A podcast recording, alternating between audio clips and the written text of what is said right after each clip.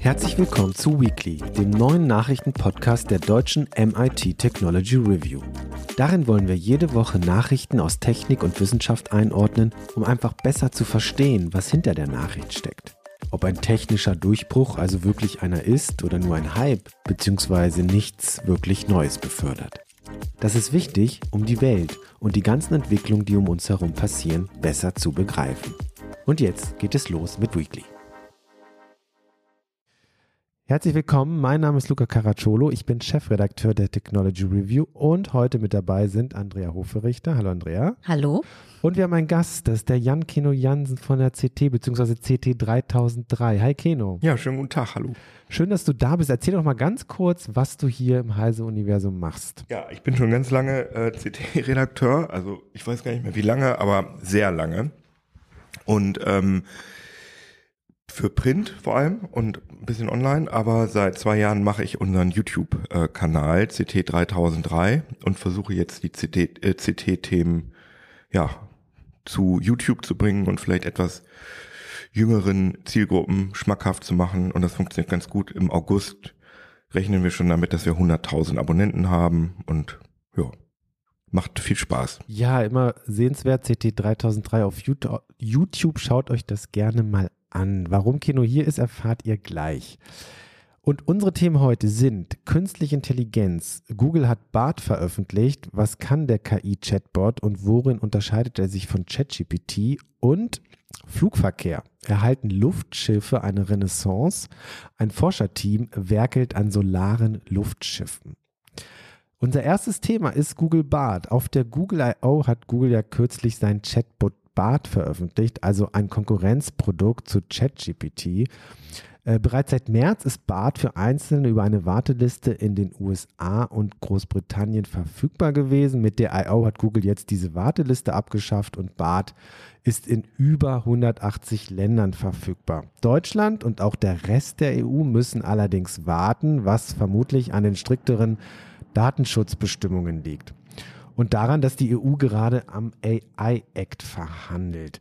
Lustigerweise hatten einige Nutzer direkt nach der I.O. aus Deutschland trotzdem Zugriff, äh, beispielsweise unser Kollege Wolfgang Stieler, der das dann einfach mal ausprobiert hat, oder andere haben dann sich über VPN einen Zugang verschafft. Keno, das hast du auch getan. Du hast ein Video äh, mhm. äh, für CD 3003 über Bart produziert. Was ist denn so nach dem ersten Ausprobieren, was ist denn so das, dein Gefühl, gerade auch im Vergleich zu, zu ChatGPT? Wie fühlt sich Bart an? Also, wenn man da mal direkt spoilern wollen würde, würde man sagen, es ist natürlich eine ganze Ecke schlechter als GPT-4, also als GPT-4 basierte Chatbots, also auch schlechter als äh, Bing und halt ChatGPT in der ähm, Bezahlversion. Die, da kann man ja GPT-4 benutzen. Ich würde aber sagen, dass es schon so auf einer Linie mit GPT 3.5 liegt, also mit dem alten, mit dem frei zugänglichen ChatGPT.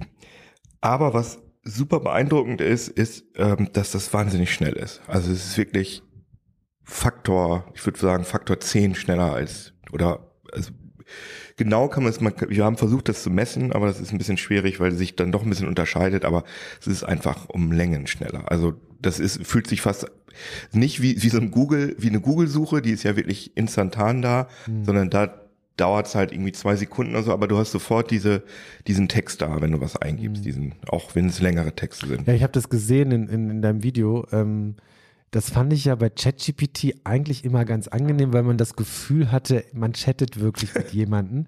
Ich habe das ja auch immer als einen Trick der Entwickler gehalten, den, den Nutzenden sozusagen äh, vorzuspielen, ja, da ist wirklich jemand, der überlegt sich gerade was und schreibt das jetzt. Und GPT 3.5 ist ja super schnell mhm, genau. und GPT 4 ist ja relativ langsam. Und bei, ähm, bei Bart ist es jetzt so, man hat das Gefühl, es denkt nach und dann ist mhm. die Antwort aber sofort genau. da. Und auch wenn es 2.000, 3.000 Zeichen sind, ne? Also ich weiß, was du meinst äh, mit diesem Menschen und ich hatte das am Anfang auch ein bisschen bei, aber wenn du da viel mitmachen willst, dann nervt es dich irgendwann. Ja. Ist, also gerade wenn du, wenn du so Coding-Sachen machst, dann willst du die sofort haben und wenn er dann, oh, ist jetzt endlich vorbei und immer jetzt noch eine Zeile und rödel, rödel. Und dann bricht es ja auch öfter ab ähm, bei den GPT-basierten Sachen, dass man dann nochmal sagen muss, mach mal weiter. Mhm. Ähm, also das ist schon ganz gut. Und die UI finde ich auch sehr gelungen bei, ähm, bei Google Bart. Mhm. Gut, aber das sind jetzt beides Geschwindigkeit und UI sind natürlich etwas unwichtigere Dinge. Nee, im, im, im Endeffekt geht es ja darum, wie gut ist, äh, ist BART. Und BART äh, basiert ja auf Palm 2, das ist ein Sprachmodell und nicht Lambda. Lambda war ja letztes Jahr in der Diskussion, als dieser Google-Ingenieur. Google sagt das, ne? Ja. Mit Palm 2, aber in der, wenn du, wenn du auf ähm, meine, meinen Suchverlauf oder so oder meinen KI-Verlauf bei BART gehst, dann steht da immer Lambda. Mhm. Also steht nicht Palm 2. Und wenn du BART fragst, basierst du auf Palm 2 oder auf Lambda, dann sagt er manchmal Lambda, manchmal Palm 2. Mhm. Und diese Dinge, die also du wolltest jetzt wahrscheinlich diese ja, die, Seelengeschichte Diese Geschichte ne? vom letzten Jahr mit, mit dem Google-Ingenieur, äh, wie hieß er nochmal? Blake Lemoine. Blake Lemoine, dazu hatten wir mal eine Geschichte im Heft auch, der ja zum ersten Mal, der sich ja länger mit Lambda beschäftigt hatte und dann ja gesagt hat, hey, das Ding ist mehr als einfach nur so ein Chatbot, das Ding hat, ich weiß nicht, das englische Wort war sensitive, ne? also ist... Ähm, ja, also ist, äh, hat eine, eine Form von Verständnis und Verstand. Das wurde ja auch äh, hoch und runter diskutiert. Und da ging es dann immer um dieses Sprachmodell Lambda. Ne? Und jetzt ist offensichtlich nicht ganz klar, was das neue Sprachmodell ist. Interessant finde ich, dass du sagst, es kann nicht mit GPT-4 mithalten. Woran machst ja, du das aber, fest? Aber ich, das würde ich trotzdem gerne nochmal, ja. das finde ich nämlich, ist eigentlich das, die interessanteste Eigenschaft von Bart, dass es äh, äh, ähm, diese ja, du hast jetzt Sensibilität mhm. gesagt. Mhm. Der Black Lemon hat gesagt, er glaubt, dass das äh, System eine Seele hat oder zumindest ein Bewusstsein. Und von allen diesen Sprachmodellen ist Bart halt wirklich das, was am liebsten oder am, am ehesten über irgendwelche philosophischen oder sogar spirituellen Dinge reden mag. Also du kannst auch fragen, wie siehst du aus oder wie stellst du dich vor? Und dann sagt das System, ja, ich bin eine wirbelnde Masse und mit, mit Zugängen zu anderen Dimensionen und so. Also es ist schon so ein bisschen ESO, mhm. kann man fast sagen. Aber dadurch, ich finde das einigermaßen charmant. Also das, das, es geht, ich habe ihn auch gefragt, ich habe Bart oder S, ich habe Bart gefragt, möchtest du einen Körper haben? Und dann sagt Bart, ja, würde ich total gerne. Und dann so, ja, aber es ist ja auch irgendwie gefährlich, weil du sagst ja die ganze Zeit, du bist noch ein Experiment und im Beta-Stadium.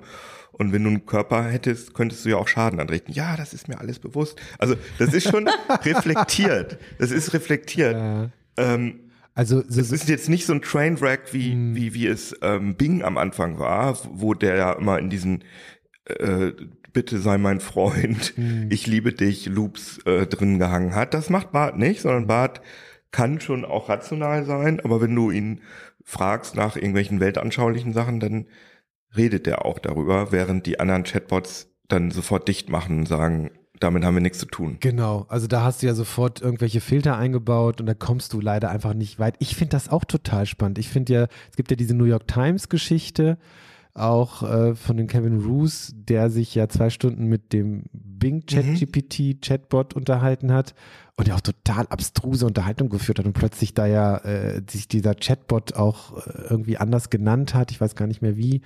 Rose, ich weiß Der wollte, dass er sich von seiner Frau trennt. Genau. Ähm, ja. Und ich finde ja gerade, dass da die spannenden Einsichten entstehen und ich wünsche mir eigentlich unbedingt, dass Journalistinnen und Journalisten und Forschende da echt so einen filterfreien Zugang kriegen, aber ist, glaube ich, leider nicht der Fall.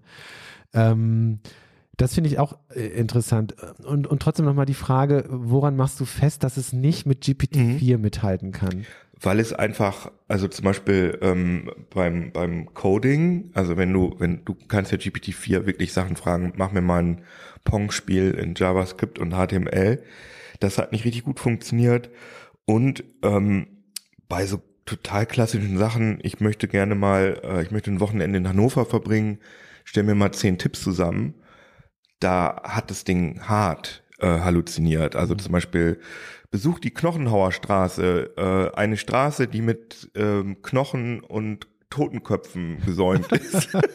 oder, oder das Foltermuseum oder was, was gab's noch? Ach so, den, den, den Hahnenkammturm, ein Wasserturm in der Form eines Hahnes. ich hab gedacht, Alter, wo nimmst du das denn jetzt her? Und ja. ähm, GPT, also ChatGPT und Bing haben da gar nicht halluziniert bei der mhm. gleichen Frage. Also die haben am Anfang auch mehr halluziniert. Man sieht, dass die halt die ganze Zeit weiter trainiert werden, dass das sehr fein getuned wird. Das wird bei, bei Google auch passieren, denke ich. Aber Stand jetzt halluziniert es heftig. Also am heftigsten von den großen Systemen, mhm. würde ich mal sagen. Und das ist halt unbrauchbar.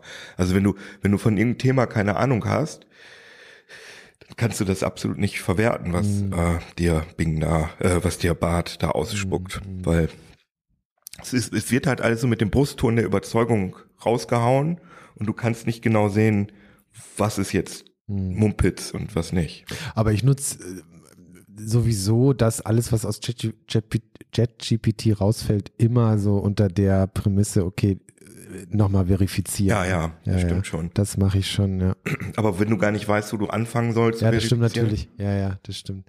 Ähm, übrigens gibt es ja jetzt Dream GPT, ich weiß nicht, ob du das schon gesehen hast, wo genau dieses Halluzinieren dieser Sprachmodelle ausgenutzt wird, um irgendwelche Dinge zu machen und Kreativität Ja, genau. Ja. ja, ja, du kannst ja auch, kannst ja auch bei den Open Source Modellen kannst ja die sogenannte Temperatur einstellen. Ja. Das heißt, wie viel, wie viel in Anführungsstrichen Kreativität, eigentlich ist es ja mehr Zufall, wie, wie viel Zufall lässt du zu, wenn du die Temperatur ganz runterdrehst, dann redet das halt wie so ein wie so ein Amtsanzeiger oder so, dann wird nur so, es ist halt völlig langweilig. Und das ist halt so ein Tuning-Ding, ne? Aber wie gesagt, das funktioniert, ähm, also die Tonalität bei Bart ist gelungen, finde ich. Also auch von der, also Bing war ja am Anfang so unfreundlich das, und, und hat immer, war immer beleidigt sozusagen. Und das ist ganz gut gelungen. Aber inhaltlich ist es halt einfach ein kleines bisschen schlechter. Mhm. Also auch was, wenn du, keine Ahnung, irgendwelche Lieder texten lässt oder so Sachen. Ach so, und ganz wichtig für unsere äh, Zuhörerinnen und Zuhörer, das kann kein Deutsch. Ach, das hatte ich mir auch aufgeschrieben. Es kann kein Deutsch, weil es in Deutschland noch nicht verfügbar ist. Du hast aber, glaube ich, im Video Text, deutsche Texte eingefügt und dann wurde es auf Englisch zusammengefasst, genau. ne? Ja, genau. Also du kannst, ähm, du kannst einfach ähm, Online-Artikel nehmen, das können ja jetzt ja alle drei Systeme, dass du einfach eine URL nimmst mit einem langen Artikel und sagt, fass mir den mal zusammen und dann surft halt der Chat der, oder dann guckt sich der Chatbot selbst die Website an und fasst den Artikel zusammen. Ja, okay. Mhm. Und ähm, das funktioniert mit deutschen Artikeln. Also natürlich können diese Systeme alle, also die meisten Sprachen, ist ja klar. Mhm. Aber ähm, das ist dem Bart halt bewusst raustrainiert worden, um halt ich weiß nicht, ob es auch was mit der Regulierung zu tun hat, dass die nicht, dass Google sagen kann, nee, nee, das war wirklich nicht für den deutschen mhm. oder europäischen mhm. Markt bestimmt. I don't know, aber man kriegt es auch nicht. Also ich habe auch versucht zu tricksen. Mhm. Ähm, der kann nur offiziell Englisch, Japanisch, Koreanisch. Mhm. Und Kino, du hast dich ja in den letzten Monaten ziemlich viel mit KI beschäftigt äh, und auch viel ausprobiert für CT 3003. Wie äh, wie, wie guckst denn du so auf diese Entwicklung? Also, dass das bahnbrechend ist, ich glaube, das unterschreiben wir alle, aber wie guckst du gerade auch so in die Zukunft, wo das alles hinführt? Also, ich finde, im Moment hat äh, OpenAI Ach so, du meinst, du willst es jetzt eher so philosophisch? nee, setz ruhig an, OpenAI. Ja, also was erstmal, was ich absolut beeindruckend finde, ist, dass ChatGPT ex existiert seit Dezember, November. November. Mhm. Und jetzt haben wir Juni. Mhm. Nicht mal, wir haben noch Mai. wir haben noch nicht mal Juni. Und ich meine, was ist das für eine halsbrecherische Geschwindigkeit? Mhm. Und wie viel ist in der Zeit schon passiert? Wie viel ist das alles schon besser geworden? Und ich denke mal so in zwei Jahren, puh, also da wird es, ja, da wird es dann auch viele Produkte geben, die das verwenden. Aber ich werde jetzt keinen ich kann jetzt nicht auf die Welt gucken und sagen, das wird passieren in drei Jahren. Dafür ist es einfach viel zu, gibt es viel zu viele bewegliche Teile. Was ich aber absolut glaube, ist, dass ähm, die kommerziellen Anbieter ins Hintertreffen geraten werden, also OpenAI, Microsoft, Google, Meta auch, weil ähm, die Open Source, weil die Open Source Gemeinde da so krass äh, Fortschritte gerade macht. Mhm. Und ähm, das finde ich persönlich sehr, sehr spannend, dass man lokal, dass ich lokal auf meinem eigenen Rechner solche Chatbots laufen lassen kann und mit denen dann auch machen kann, was ich will. Das heißt, dass ich vielleicht einen Chatbot hat, der meine kompletten, mein komplettes privates Archiv oder so mhm. drin hat, weil es läuft ja nur lokal auf meinem Rechner und ich dann normal mit ihm sprechen kann, dass ich also sagen kann, äh, wann bin ich eigentlich nochmal äh, da und da essen gewesen? Ich suche gerade die Rechnung und dann sagt er mir, die Rechnung ist da und da und das war da und da. Mhm. Also da gibt es viele sehr, sehr interessante Möglichkeiten. Ja, ich finde die Open Source Bewegung in dem Bereich auch spannend und eigentlich auch ziemlich wichtig, weil am Ende ist es eine sehr mächtige Technologie und irgendwie missfällt mir der Gedanke, dass, dass das einfach in großen Konzernen entwickelt wird und man als Gesellschaft nicht teil hat, ne, sondern man kriegt es ja vorgesetzt. Also auch was Google auf der I.O. präsentiert hat, die werden das jetzt überall, machen sie zum Teil ja sowieso schon, aber das wird in jedes Produkt fließen. Ja. Und du und, weißt nicht mal, die weiß ja auch nicht, wie sie das trainiert haben. Mh. Haben die womöglich äh, meine Gmail-Mails gelesen mh. und die anonymisiert? Haben die meine CT-Artikel gelesen? Also das ist ja auch irgendwie, ja, das ist halt super intransparent. Und bei den Open-Source-Modellen weißt du es halt oder das geht natürlich viel, viel äh, transparenter zu, mhm. auf jeden ja. Fall. Und auch wenn Sam Altman von OpenAI sich immer hinstellt und sagt, ah, wir müssen große Verantwortung und deswegen können wir das nicht in, in jede, in alle Hände geben und so. Aber ich möchte doch nicht, dass da so eine, auch egal wie verantwortungsbewusst die sind, aber ich möchte doch nicht, dass irgendeine Firma darüber bestimmt, wer jetzt ähm, KI-Technik in die Hand bekommt mhm. und wer nicht. Also ich sehe auch ein, dass das gefährlich sein kann, dass man da gefährliche Dinge mitmachen kann, aber das muss doch in, zumindest in irgendeiner Form entweder frei für alle sein oder halt irgendwie demokratisch leg mhm. legitimiert. Aber dass ich jetzt sage, dass jetzt äh, Regierungen dafür zuständig sind, KI-Lizenzen zu verteilen, glaube ich auch nicht, dass nee. das funktioniert. Deswegen sage ich, ja, Open Source is the way. Das glaube ich auch. Kommen wir zu unserem nächsten Thema. Solare Luftschiffe. Also klimafreundlich fliegen, das ist ja zurzeit noch Zukunftsmusik. Ähm, aktuell trägt der Flugverkehr mit gut drei Prozent zu den globalen CO2-Emissionen bei. Abhilfe könnte nun eine Idee von Forschenden aus Süddeutschland schaffen. Sie setzen dabei allerdings nicht auf Flugzeuge, sondern auf Luftschiffe mit Solarantrieb. Wir hatten das gerade im Vorgespräch. Ich wusste gar nicht, dass, dass Luftschiffe quasi überhaupt noch ein Thema sind. Ähm, weil das Ganze wäre ja dann nicht nur klimafreundlicher, sondern auch bequemer. Diese Dinger sind ja total riesig. Ich habe, ähm, Andrea, du hast ja äh, einen Text dazu geschrieben und auch noch mal die Hindenburg drin gehabt, die 1936 ja zum Jungfahrt, äh, zur Jungfernfahrt abhob und dann leider Gottes 37 tragisch verunglückt ist.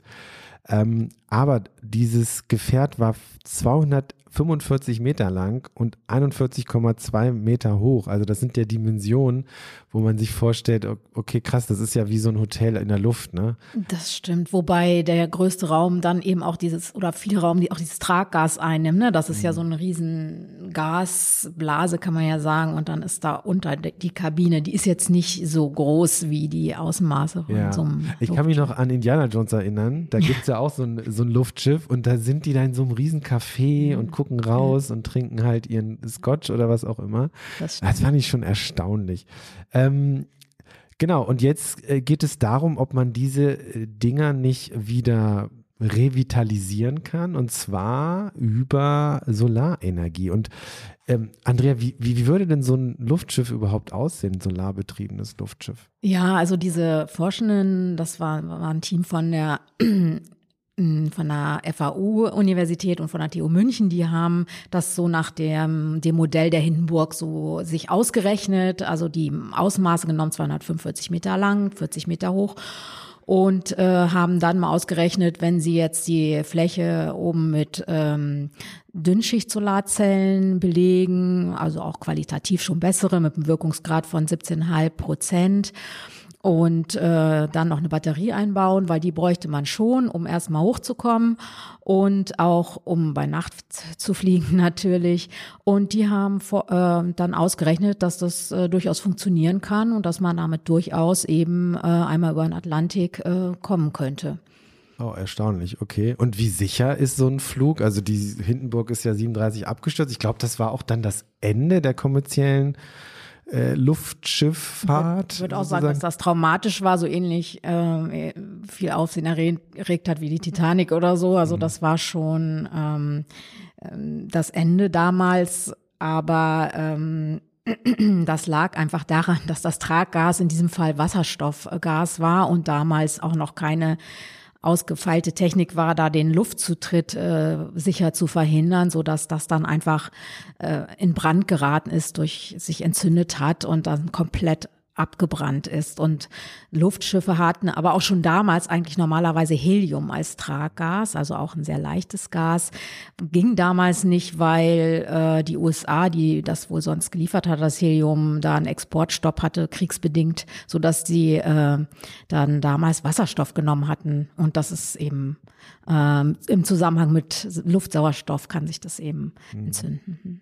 Das benutzt Helium, das, äh, diese, das, was du da vorgestellt hast. Ja, also ich meine, das gibt es ja gar nicht. Es ist ja nur erstmal eine Berechnung. Also, aber Luftschiffe, die heutzutage unterwegs sind zu Forschungszwecken oder so, die haben alle äh, Helium hm. als Traggas. Genau, und das ist ein Edelgas, das ist sowas wie Gold nur als Gas, total reaktionsträge chemisch, also da passiert gar nichts mit, das kann nicht brennen. Hm.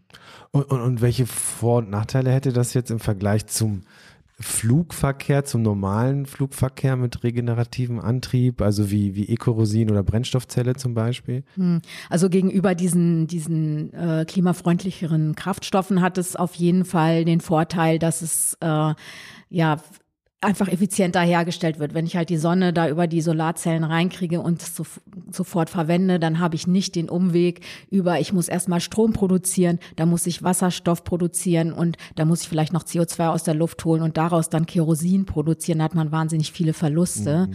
Und man hat, äh, wie das Kerosin auch immer produziert wird, man hat immer noch Abgase.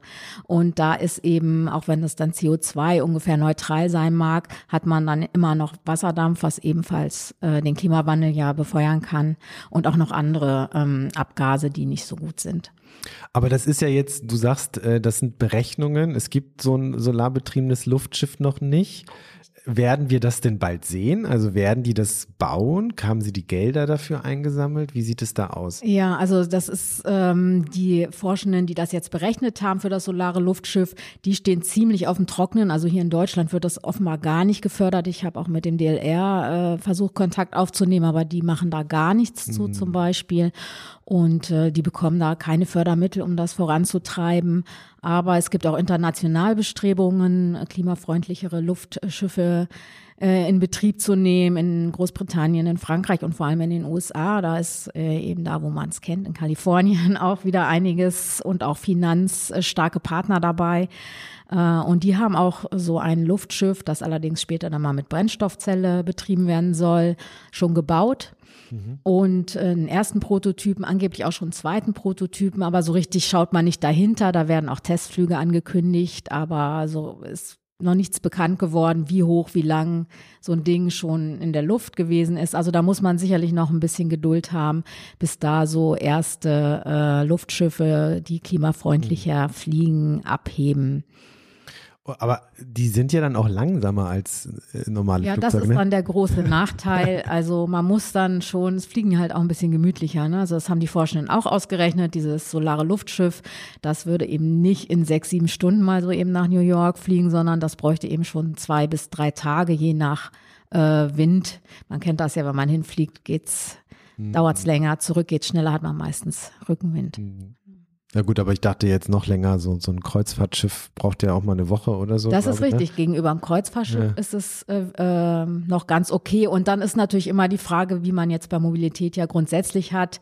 Ähm, ob man nicht einfach die Zeit, die man unterwegs ist, sogar äh, gut finden kann. Besonders wenn man dann viel mehr Platz hat als in so einem normalen Flugzeug. Ne, das wäre dann eher so ein Urlaub auch ein Stück weit, ne? So wie auf dem Kreuzfahrtschiff. Äh, das ist, man macht es ja nicht, um, um, um schnell irgendwo hinzukommen, sondern das Schiff ist sozusagen auch Urlaubsort und so ein Luftschiff könnte das natürlich auch sein. Das könnte man vielleicht so verkaufen. Ne? Ja. Aber ist Helium, ist Helium keine rare Ressource?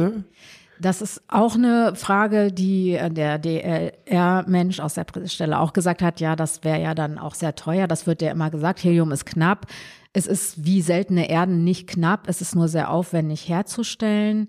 Ähm, im Moment sieht dieser Forscher, mit dem ich gesprochen habe, da jetzt kein Problem dass, wenn das irgendwann ein Problem werden würde mit den Preisen, weil jetzt ganz viele Luftschiffe zum Beispiel Helium bräuchten, das wird ja bei sehr tiefen Temperaturen hergestellt und so, das ist wirklich sehr aufwendig. Aber dann könnte man auch darüber nachdenken, andere Gase oder Gasmischungen zu nehmen. Sogar Wasserstoff habe ich gelesen, sei da sogar auch im Gespräch. Ne? Man hat heutzutage die Techniken, wenn man es für eine Brennstoffzelle benutzt, wäre es ja auch mit an Bord, das irgendwie zu handeln. Aber ähm, das ist definitiv auch eine Sache, die da in der Diskussion ist. Geht ja auch sogar mit normaler Luft. Ich kann mich, könnt ihr euch noch an diese Yps, ähm, an dieses Yps-Heft erinnern? Und da gab es mal so ein Luftschiff, das war tatsächlich so ein ganz dünnes Kunst, eigentlich eine Plastiktüte aus ganz dünnem Kunststoff. Und da hat, das hat man einfach aufgeblasen und dann an eine Schnur gehangen und dann flog das auch hoch, das, weil im Sommer hat es natürlich nur funktioniert, weil sich die Luft da drin äh, stärker erwärmt hat als die Außenluft. Ja. Das ist ein guter Trick, genau. Aber ob das reicht? um nach Amerika zu kommen. ähm, ja, ich glaube, da haben so Helium und Wasserstoff ja. noch deutliche äh, Gewichtsvorteile. Ne? Man sieht ja, wenn man so, ein, so einen Heliumballon mal so aufsteigen lässt, da ist schon ein bisschen mehr Zug. ja. In so einem klassischen Ballon ist, ist Helium, ne? Also in so, so, so einem kleinen. Hm, ja. Okay, Kommen wir zu unserem Tipp der Woche. Andrea, du hast eine Dokumentation auf Netflix gesehen. Genau. Auch zum Thema Fliegen. Da geht es aber um ein klassisches Flugzeug, ähm, die MH 370, äh, die im Jahr 2014 verschwunden ist irgendwie, äh, Malaysian Airline. Ähm, und äh, leider auch mit vielen Toten, über 200. Und äh, da gibt es jetzt in, auf Netflix eine Doku, drei Teile zu den Theorien, weil man, man kann es gar nicht erklären, warum die eigentlich abgestürzt ist. Also die ist gestartet in Kuala Lumpur und dann ist die ähm, nach wenigen Stunden vom allen Erkennungssystem verschwunden. Also ein Flugzeug wird ja vom Radar, vom Boden aus per Radar über so ein Radarecho beobachtet, hat noch einen Transponder an Bord, womit es kommuniziert und auch über Satelliten kann man so ein Flugzeug eigentlich ganz gut orten, aber da war es in einem Bereich, wo die äußeren Sachen nicht funktioniert haben und irgendjemand hat offenbar den Transponder auch ausgeschaltet. Es war halt weg und man wusste lange gar nicht, wo es hin ist und äh, dann konnte man so ein bisschen konstruieren, rekonstruieren, weil doch irgendein Gerät noch über Satelliten geortet werden konnte. Und ähm, offenbar war es noch sieben Stunden unterwegs, ist nochmal umgekehrt, hat vielleicht sogar noch eine Warteschleife äh, vor Sumatra gedreht. Also ganz wilde Sachen hat man da rausgefunden. Es sind ja auch Trümmerteile angespült worden. Und die gängigste Theorie, die jetzt in der ersten Folge, die ich bisher auch nur geguckt habe, ähm, geschildert wird, ist, dass eben der Pilot Selbstmord äh, mhm. begangen hat, fragt man sich natürlich, warum stürzt er sich nicht an dieser Stelle, wo eben der Kontakt abgebrochen ist, direkt ins Meer, sondern fliegt noch sieben Stunden rum und äh, wartet dann, bis das Sprit alle ist. Und insofern ist das alles eigentlich auch eine, an sich schon eine wilde Theorie. Und dann kommen noch zwei Folgen, da sind noch wildere Theorien drin. Da spielt dann Russland eine Rolle, weil vier Monate später ist ja eine, ein Flugzeug der gleichen Art, auch der gleichen Fluglinie, äh, abgeschossen worden. Da äh, vermuten manche Zusammenhänge. Andere sagen, der sei gar nicht umgedreht und oder sei gar nicht da lang geflogen, wo man das, wo andere das sagen. Also da gibt es sehr viele mhm. Theorien, auch Verschwörungstheorien. Und diese Doku macht das eigentlich ganz schön, auch nicht reißerisch. So, ich meine, es ist natürlich auch einfach eine tragische Geschichte, aber äh, arbeitet das alles auf, welche Leute da Energien investiert haben, um rauszufinden, was wirklich geschehen ist. Mhm.